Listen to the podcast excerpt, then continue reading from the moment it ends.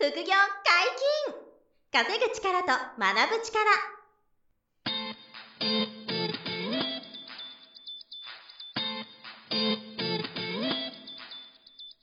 この番組は稼げるようになりたいを叶える副業アカデミーの提供でお送りいたします。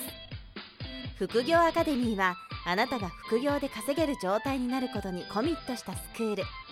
初級コースから上級コースまでさまざまなジャンルの副業ノウハウを学んでいただけます詳しくは副業アカデミーで検索くださいこんにちは、小林正弘です。山本博です。よろしくお願いします。はい、よろしくお願いします。本日もゲストに来ていただいております。可能性を広げるネットショップアドバイザー、小城由美先生です。よろしくお願いします。小城由美です。よろしくお願いします。はい、よろしくお願いします。いや、前回、あの、ベース物販を始めるきっかけになった小城先生の話を聞きましたけど、すごい面白かったですね。ありがとうございます。のリアルの場をね、はいはいはいあのこう経験されてる、うんインターネット物販だけじゃないのがね、なんかすごい貴重な経験されてるなっていうか、ね、そやっぱり話聞いてると、ピンチになった後にチャンスが来てますね、やっぱり。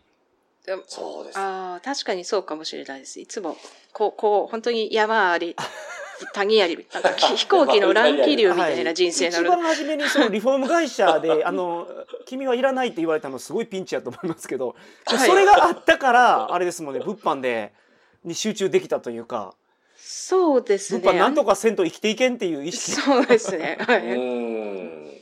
できてでそこからはい、うん大飛躍されてるのでやっぱりすごいなと思いましたが ありがとうございます。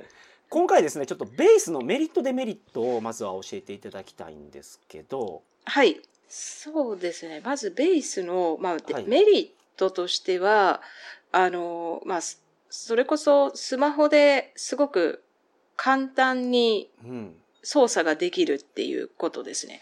で、中には、あの、パソコン持ってない人とか、パソコン、まあ最近のあの若い方ですと、あの、スマホをすごい触れるけど、パソコンちょっと全然わかんないんですとかいう人もたまにいたりする。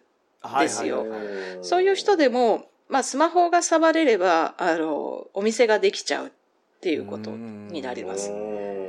そこは最大のメリットかなとも思います。で、あとえっ、だからと、若い方はスマホを使い慣れてるんで、はい、うんまあ、まあ店作ったりしやすいってことですね。そうですね、はい。うんなるほどね。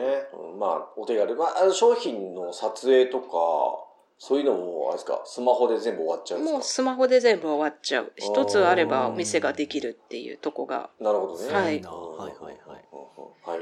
で、あとは、あの、こう SNS との相性がいい。で、相性がやっぱいいいいようにできてて、ベースのお店自体が。はい。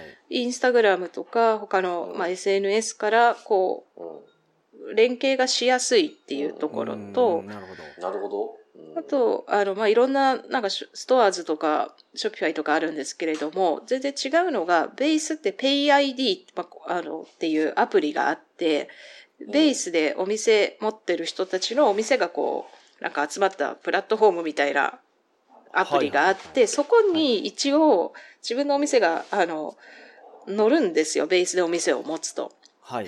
で、そうん。で、まあ、じゃあそこからお客さんめちゃめちゃ来るかっていうと、別にそこまでは来ないかもしれないですけど、露出がそうやって、あの、勝手にしてくれるっていうとことかは、すごいいいんじゃない、この、こんな、なあの、いいんじゃないかなっていうふうに思いだからます。ベースのプラットフォームが商品を外に向けてなんかあの説明してくれたりとかいうページを作ってくれるってことですね。リンクを貼ってくれそうです、そうです。はい。うんなるほどまあ確かに SNS と相性がいいっていうのもでかいですよね。でかいですよね。ですよねうん。うんいうところまあ、。前回の回でコミュニティ作りに近いみたいなね、感覚でおっしゃってましたけど、はいまあその辺ですよね、SNS からのベースにこうアクセスつないで、そこで買ってもらえるとか、そうですね。そういう動線も作りやすいんですよね、はい。ね動線が作りやすかっったりとか。た。あとなんか、こ結構優れた機能が無料で使えたりとかするんですよ。他の、うん。なんかショッピ、他のなんかショッピファイとかだったら、お金、その拡張機能、うん。さらに上、なんか、便利にする機能に対して、月額でお金がかかるものとか多いんですけれども、うん。ベースの場合ほとんど無料で拡張機能が使えたりするので、そこもでかい。あの、まあ、特に私なんかいろいろなショップを、ショピファイとかストアーズとかのやってる人のショップも見たりするので、はい比較するとこの、この機能ベースだったら無料で使えるんだみたいな。うん定期販売とか、それとか大きいなとかと思います。なるほどベースはあれでしたよね月額費用かからないんでしたよねそうです。で、この前からなんか、その月額費用がかかって、その代わりい決済手数料がめちゃめちゃ安くななるっていうプランがなんかできたとか言ってメルマガが来てましたけれどなるほども。なるほど。うんじゃあまあ売れるようになったらそれに切り替えた方がいいかもしれないですね。そうですねある程度。分岐点を見て。そうですね。はい。うん。なるほどなるほあの資金的なハードルはどうですか？そのまあ商品の単価によるんでしょうけど、はい。仕入れ資金最初どれぐらいあった方がいいとか、はい。ハードルはどうですか？そうですね。最初、まあ、どこの規模を目指すかにも寄ってくると思うんですけれども、うんうん、あの、これちょっとベースのデメリットにも、あの、ああちょっと直結するところではあるんですけれども、はいあの、やっぱり最、独立型のそのネットショップって、最初全然お客さん、ただ作っただけじゃお客さん来ない。ですよ。うん。アマゾンとかメルカリと違って、うん。自分で、うん。そこのプラットフォームにお客さんいるわけじゃないので、はい。なのでうん最初集客で結構大変だと思うので、あの、もし最初からある程度集客をして、行きたいんだったら、まあ、つってもそんなに何百万とか何十万用意する必要なくって、はい。まあ、ごうん。あの、5万、それこそ5万ぐらいをうん。ベースに使えるよっていうぐらいで用意しといた方がうん。いいかなと思います。うん。そのベースってあそれほとんどのは、えっと機能が広告？お金がかからないってことなんですか？その5万円は何に使うんですか？えっ、と、仕入れ代と、仕入れ代もまあ入れて、、はい。商はい、商品の仕入れ代と、あと、あの、自分のなんか自宅を使いたくない人はい。とかだったら、何かそういうバーチャルオフィスみたいなところ借りたりとかいう費用だったりとか、あー。でえそのごめんなさい認知度を上げる工夫が多分いると思うんですよ、はい。アマゾンとか楽天とかメルカリよりも、はい、でそこに対して予算いらないんですか？広告費そこはをね作るとか。かけれるんであれば、まあ、うん。あの、最初1万円でもいいので、うん。宣伝、インスタとかで宣伝出した方が早いと思います。なるほど。まあ。でもそのつ基本はお金かけずに、はい。自分で SNS とかを頑張って、はい。あの自分のお店にこうアクセス増やすっていう取り組みが必要なんですかねそうですね。は。はい。うん。なるほどねだからその辺があのアマゾンとかとちょっと違う特徴ですかね。そうですね。やっぱり自分で。まあ、魅力でもありデメリットでもありですよね、うそうですね。そこが一番大きなところですもんね。自分の店なんで、うん。はい。全部作らないといけないっていうところが、うん。まあ、作らないといけないと思うのか自分の色、うんカラーを出して作れると思うのか。そう作れるとはいはい。思うのかね、そうですよね。うん。で、まあ、お客さんも、ね、SNS でこう発信して、うん。あの、まあ、見てもらうようにしないといけないし、うん。でうん本当 SNS とかもただ発信してるだけじゃ、本当埋もれちゃうので、はい。やっぱりそこからいろんな工夫をしたりとか、うん。まあ、お金最初からかけれる人だったら月1万ぐらいで広告出してっていうことをしてったりとか。っていうのも必要かなと思います。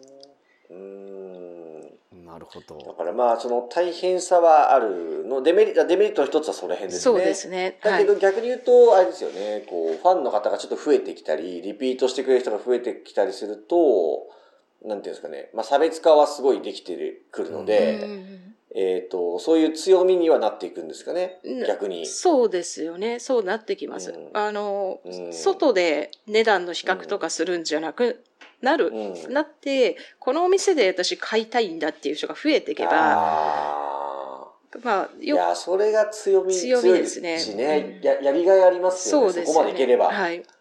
うん、なるほど。まあ、だから洋服屋さんとかもそうですよね。自分が気に入った洋服屋さん行けば、確かになんか他の洋服屋と比較なんかしないですよね。はいはいそうですよね。もう気に入ったセレクトショップがあったらもうそこで買いますもんねそう。買いそうそうそう買いますそう。ん。そういうことをインターネット上でやるのがベースそうですね。物販ですかね。で、そうなると、あの、このお店が言ってることだから、このお店が選んだやつだから間違いないだろうみたいな、そういうふうになるじゃないですか。同じやつが売ってても、なんかそのお店で売ってるアイテムと他のお店で売ってるアイテムが全然違うものに、あれ、なんか見えたりとかもしてくるので、まあ、そこをこう目指すっていう目標がある、があると、もう結構その初期段階でも楽しく取り組めると思うんですけど、そこがちょっとなんか、ただ物を売る、利益乗っけて売るとかになっちゃうと辛い。売れないから辛いかなっていうふうになるほど。それは本当に大きな違いですね。そこを楽しめるような方にはすごい向いてそうですね。そうですね。そうですね。あのもうすごい楽しい、まあで、まあ私がその今まで教えてた人の中でも、最初スマホすら触れない人いたんですよ。若い、まだ若い、30代とかで。はい。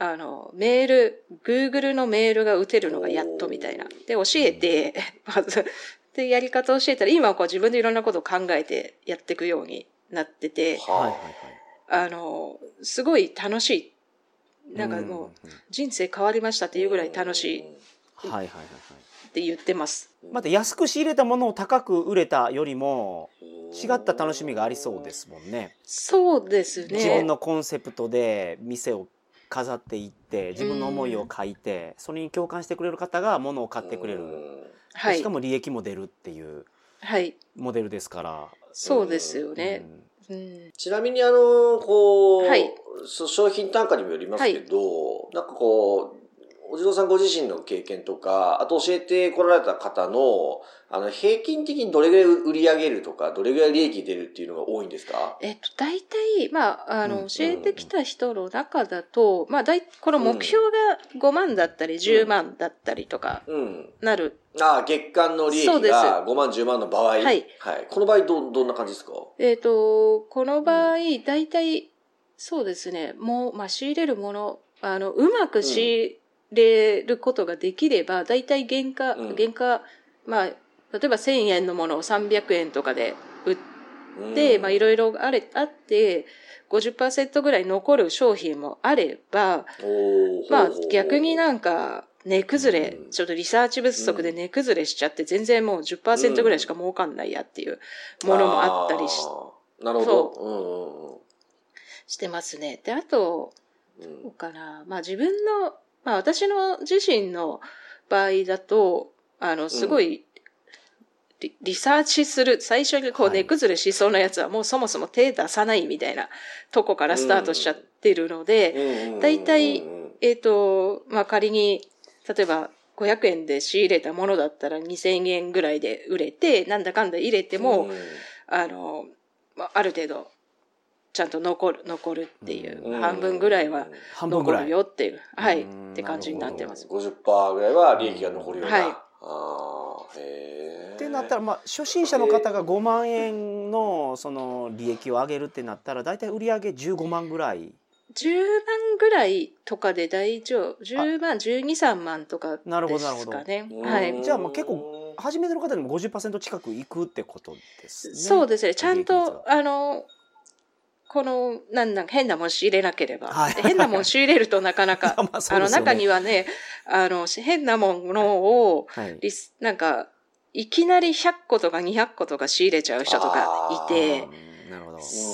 そうなるとね、そのものにもうずっとなんか縛縛られちゃうから、縛られちゃいますよね。そううんそれう売れなかったらね。売れなかったら、ずっと不良在庫みたいに残っちゃうみたいな。そうなんですよあー。え、ちなみにじゃあ、あの、よくアマゾン物販とかだと、はい。アマゾンです売ってる方はい。をベンチマークして、はい。あの、そこから商品選定したりするんですけど、はい。このベースで売る場合っていうのは、今みたいにその適当に自分の好みで100個とか仕入れたら売れなくて失敗するじゃないですか。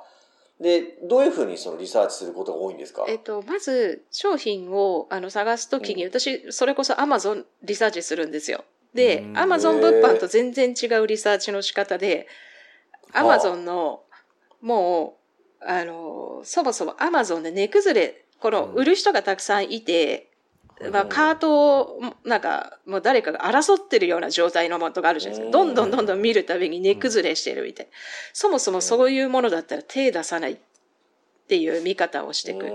あまあそれはだからやらない商品をリサーチしてる。そうです。なるほど。なのでそもそもアマゾンで売ってるやつだったらわざわざベースじゃなくてアマゾンで買う。うんじゃないですかそうですね。なるほどそっちの方がよっぽど便便利ですもん。同じものだったらアマゾンで買った方が安いし。だから、そういいうものはもう手出さないために、まずアマゾンはリサーチする。あのはいオークファンとかでリサーチするっていう、そういう方法をとってます。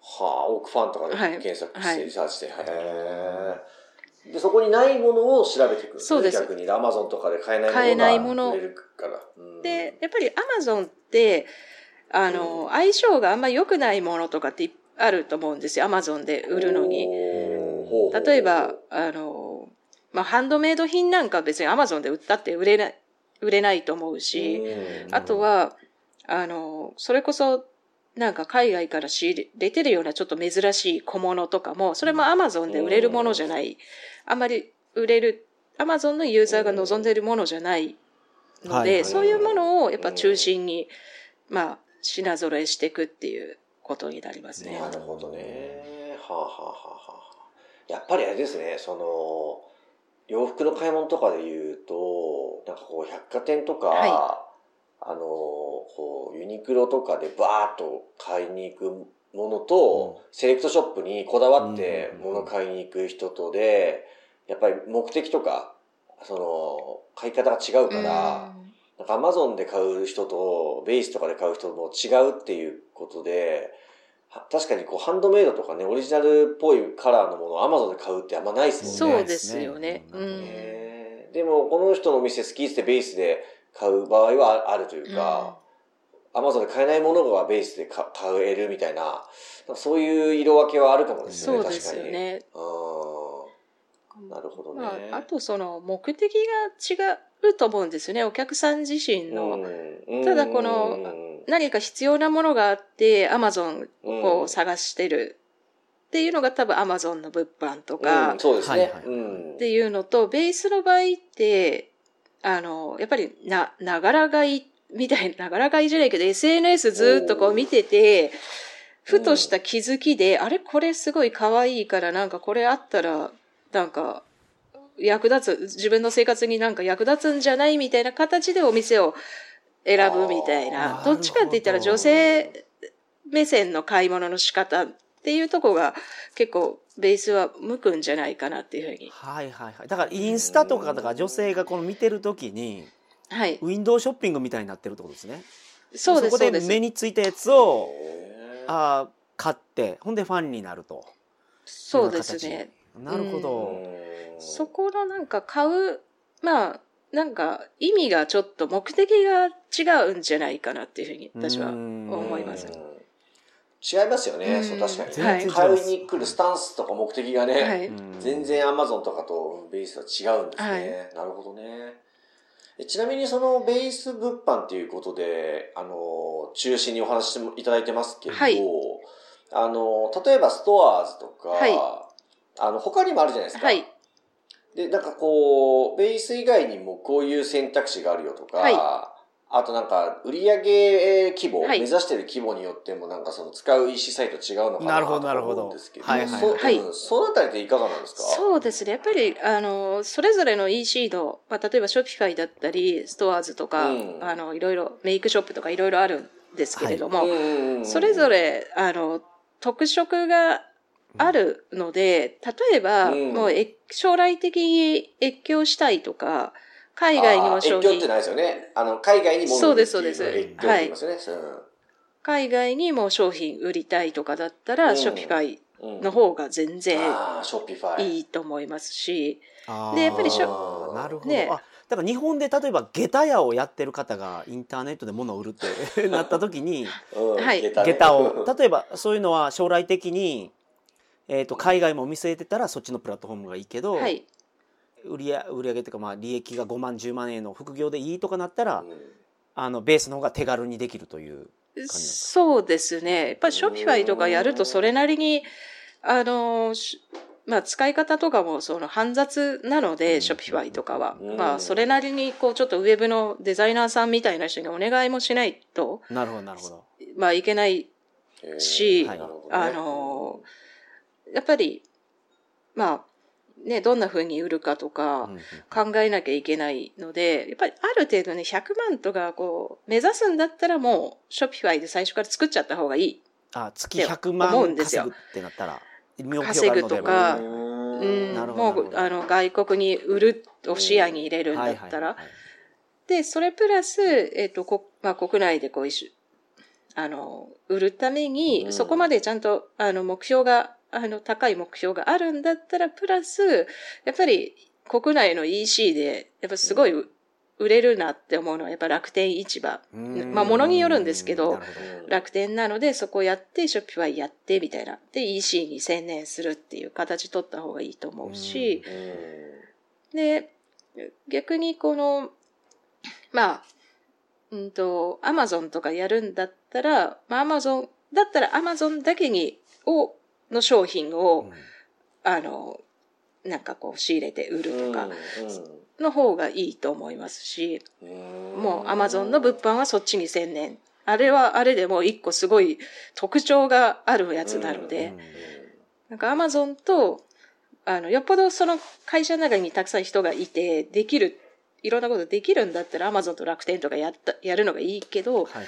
どっちか、あなんか、もう物販でちょっとこう利益を得て儲けたいんだだったらもうアマゾン一択とかにした方が私はもう全然効率もいいんじゃないかとか思ったりとか、するしあと、あの、そうですね。ちょっとあの、スト、まあ、あとはストアーズ。そうですねストアーズはどういう方にストアーズもねはストアーズはね、あれあれちょっとお店持ってて自分で、はいお店のなんか決済システムみたいなやつも確か使えたと思う。なんか今コマーシャルやってますよね。そうですそう確か、グループ、あの、そうですね、親会社だったかな、が決済のサービス持ってたんですよね。そうですよねうん、そうそう。はいだから、そこが連動してるから、お店持ってる方なんかはストアーズいいんですかね。ストアーズいいと思います。なのでなんか、あの、商品自分たちで作る。まあ私のその教えてた人の中でパン屋さんがいて、はいうん、パン屋さんストアーズでお店開いてて、うん、まあ、あの、パン屋さんはネットしか販売してないんですけど、近くの人だったらそこに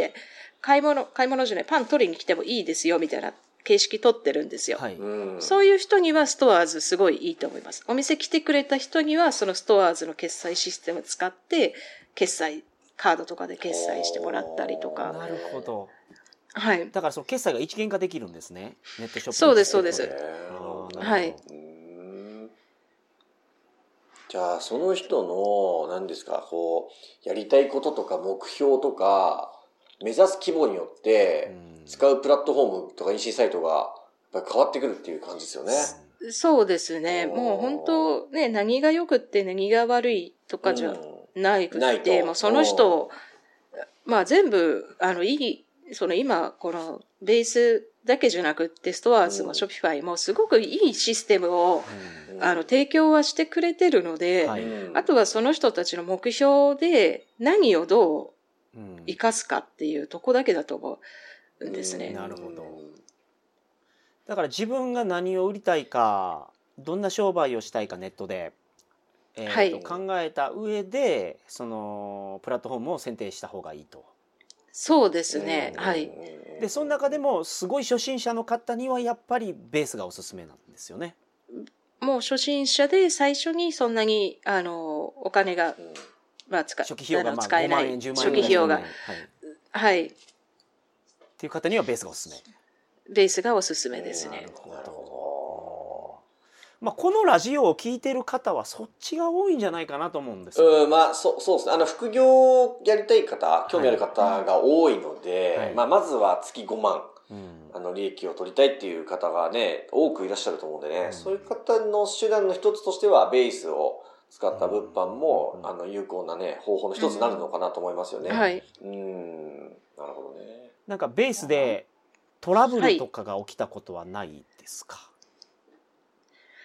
トラブル。ベース特有のトラブルみたいな。うん。そのメリットデメリットの中でなんかそうですね。えっ、と、あるとしたら、お客さんとの距離が近すぎるはいはい風にどうしてもなっちゃうので、うんそこを、やっぱりうまく距離感を取るっていう、まあこれは、あの、ことをしないと、まあ、ずっとこう、あの、まあこれ、なんか、向こうのね、なんかこう、世間話みたいなやつにずっと付き合わされるためにもなったりとか、そこですよね、距離感の、取り方。なるほど。機械がゆえに。はい。うん。そうです。どう距離を取るなるほどのかってい距離う感か。距離感の取りな方る。ほど。まあ、アマゾンで物売ってればそこまで距離近づくことないですけどそう、ね。アマゾンはもう本当にこう、ねこのね、離れ、それこそ機械と人ぐらいの距離感で結構、うん。あの、完結しますけど、ベースの場合そうその、コミュニティとかファン作りもつながって物を売っていくことがあるから、はい距離が近いんですね、お客さんとね。近いです。まあ、いいことでもあるけど、そう、逆に線引きが、だから例えば夜、もう9時、例えば8時以降に来た連絡は返さないとか、翌日に返すとか。もう翌日10時に返すとか、そうやって自分できちっとこうスケジュール、仕事のスケジュール立てないと、いつまで経ってはその夜中中で、私も昔あった、あったんですけどね、はいなんか離婚したとか言ってる男性に一晩中なんか、なんか電話で話をこう聞か聞かされて、なんか家族の話とか。そう。そう。いや、なんかこれ本当1時間5000円ぐらいお金もらっていいんじゃないかなと思いながら話聞いて。えー。えでもで、電話するなんてことがあるんですか？いや、今は私はもう電話取らなくなっちゃっ。たんですけど、なんかかつては、えっと、電話と、あの、やっぱ電話かけてくる人もいて、うん。まあ、もちろん商品のことでですよね初めは。商品のこと。あこの商品の色は青色ですけどどんな青ですかみたいな、そうです、そうです。とか、急ぎとかは電話する人も、もう最近はね、ほとんどいない。あの、まあ、あんまりいない、いない、あんまりいないというか、まあ、問い合わせはメールでって書いてあるから、メールで来たりとか。昔はよくわかんなかったから、それで電話してたら、はいなんか大変ですねとか言っちゃったがゆえに、本当大変なもんよ、なんか、いやまあよ夜中中。まあでもその いかにお客さんと仲良くなってるかが分かりますよねそれは。そうですね。距離めっちゃ近いですね。そう、まあ、あれからねちょっともう、疲れましたね。もともと、なるほど。なるほどファンが増えてる証拠ではあるけど、裏を返すと、ちょっとそういう大変さみたいなのが出るから、まあ、そうですバランスは重要ですね。うん重要です。うん自分でも、これはもう自分で決めるしか。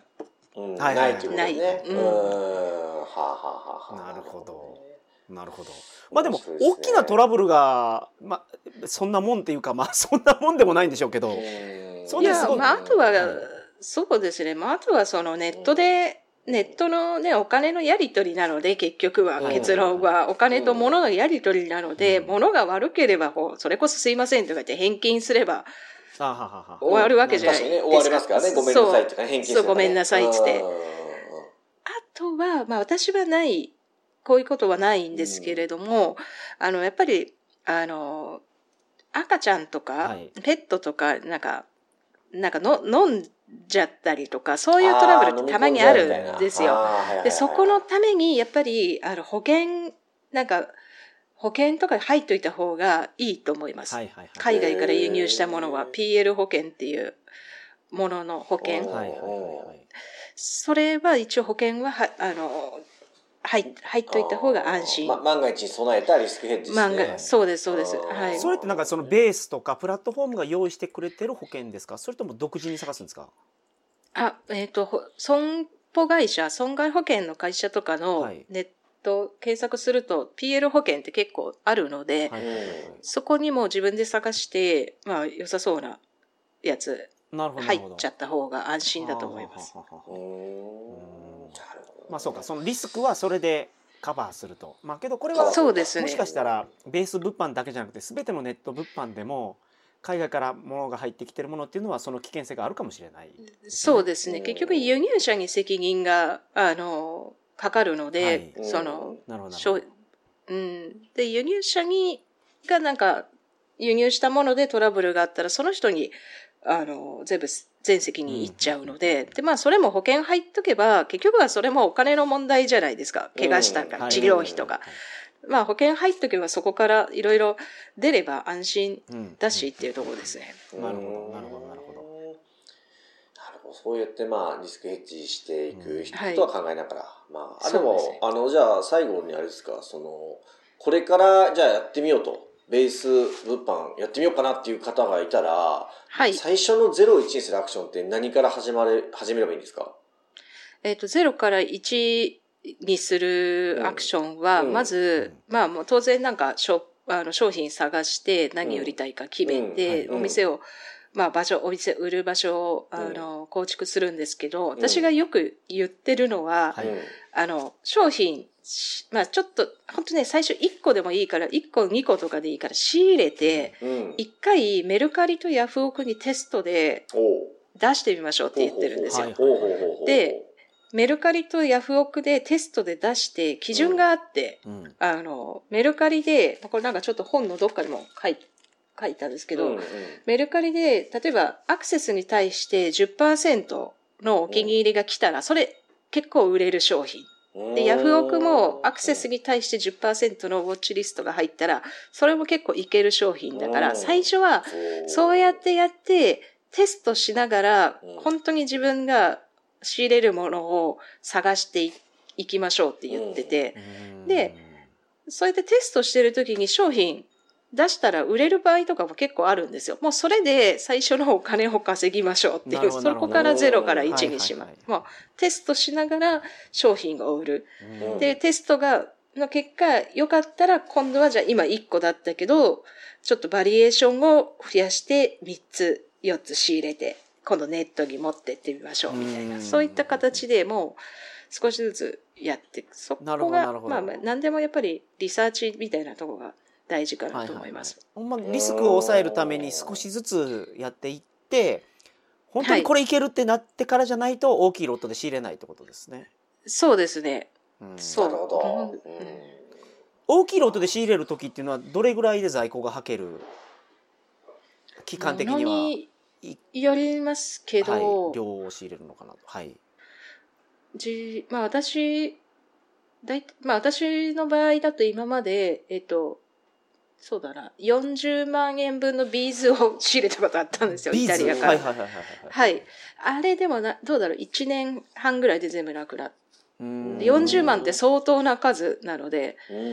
そうだったりとか、で、そこまで仕入れるんだったら、ちょっとこれはもう一つ応用なんですけど、はい。自分がもうおろ、おろす、おろす、うん。誰かにたくさん大きいロットでおろすっていうプラットフォームも持っといた方がいいかなっていう。あーそこを卸のね。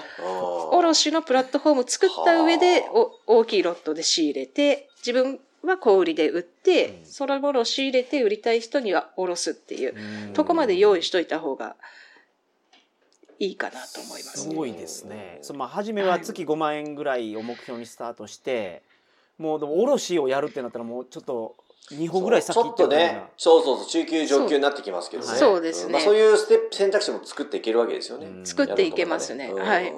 もうそこは最初の本当ものをこういろいろリサーチして、自分がものを見る目を養ってれば、やっぱりいいものが仕入れられるようになってるので、で、そのいいもの仕入れられる人が仕入れてきたものだったら、やっぱり仕入れてでも欲しい人たちはいるので、かこう、まあ私がよく言うのはこうネットショップっていろんな商売の起点っていうか始まりの場所みたいな感じじゃないかなってう。ん。いう。がそこからどう商売発展させたいかはその人たちの選択肢だけどいろんな可能性あるんじゃないかっていうことですね。うん。なるほど。素晴らしい。これはもうゼロを1にするためのコツまで教えていただきましたが、だいぶヒントが多かったと思うんでね。まずは小ロット仕入れはいてメルカリにヤフオクに出してみると。うんそこで本当にこれが売れる商品なのかどうかを見ていくっていうのがもう全ての力が手に入るってことですよねリサーチ力もそうですし、売り方も分かるしうん。買い方も分かると。そう。買い方もわかる。うんうんうん。まあ、あと相場を見る力とか、今何流行ってんのかなとうんか。はいはいはいはい。なるほどなるほど、うん、それできそうですもんねまずは。そのお金もかからないですし、あんまり、はい。誰でも始められる最初のファーストステップですよね。うんうんうん。そうですよね。うんうんうんなるいいとほど思いますね。まあうん。そこから始めるとしてですよね。えー、と大城さんがポッドキャストで詳しく教えてくれてるそうなんですけど、うん番組名とちょっと内容を教えてもらっていいですか、はい、ありがとうございます。えっと、ベースで月5万円稼ぐハッピーネットショップ副業という番組を、はい。あのやってます。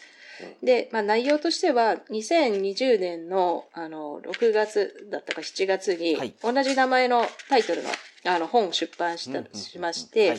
その本の中の、あの、内容を、うん。あの、もう少し掘り下げた、あの、内容でお話ししています。うん。で、本当聞けば、今すぐ始められるような、なあの、こと、お話とか、たくさんしてますので、はい。なんかやろうかなと思ってるんだったら、まずは、うん。第一歩を踏み出してうん、うんうん。あの、見てはどうかなっていうふうに思います。はい。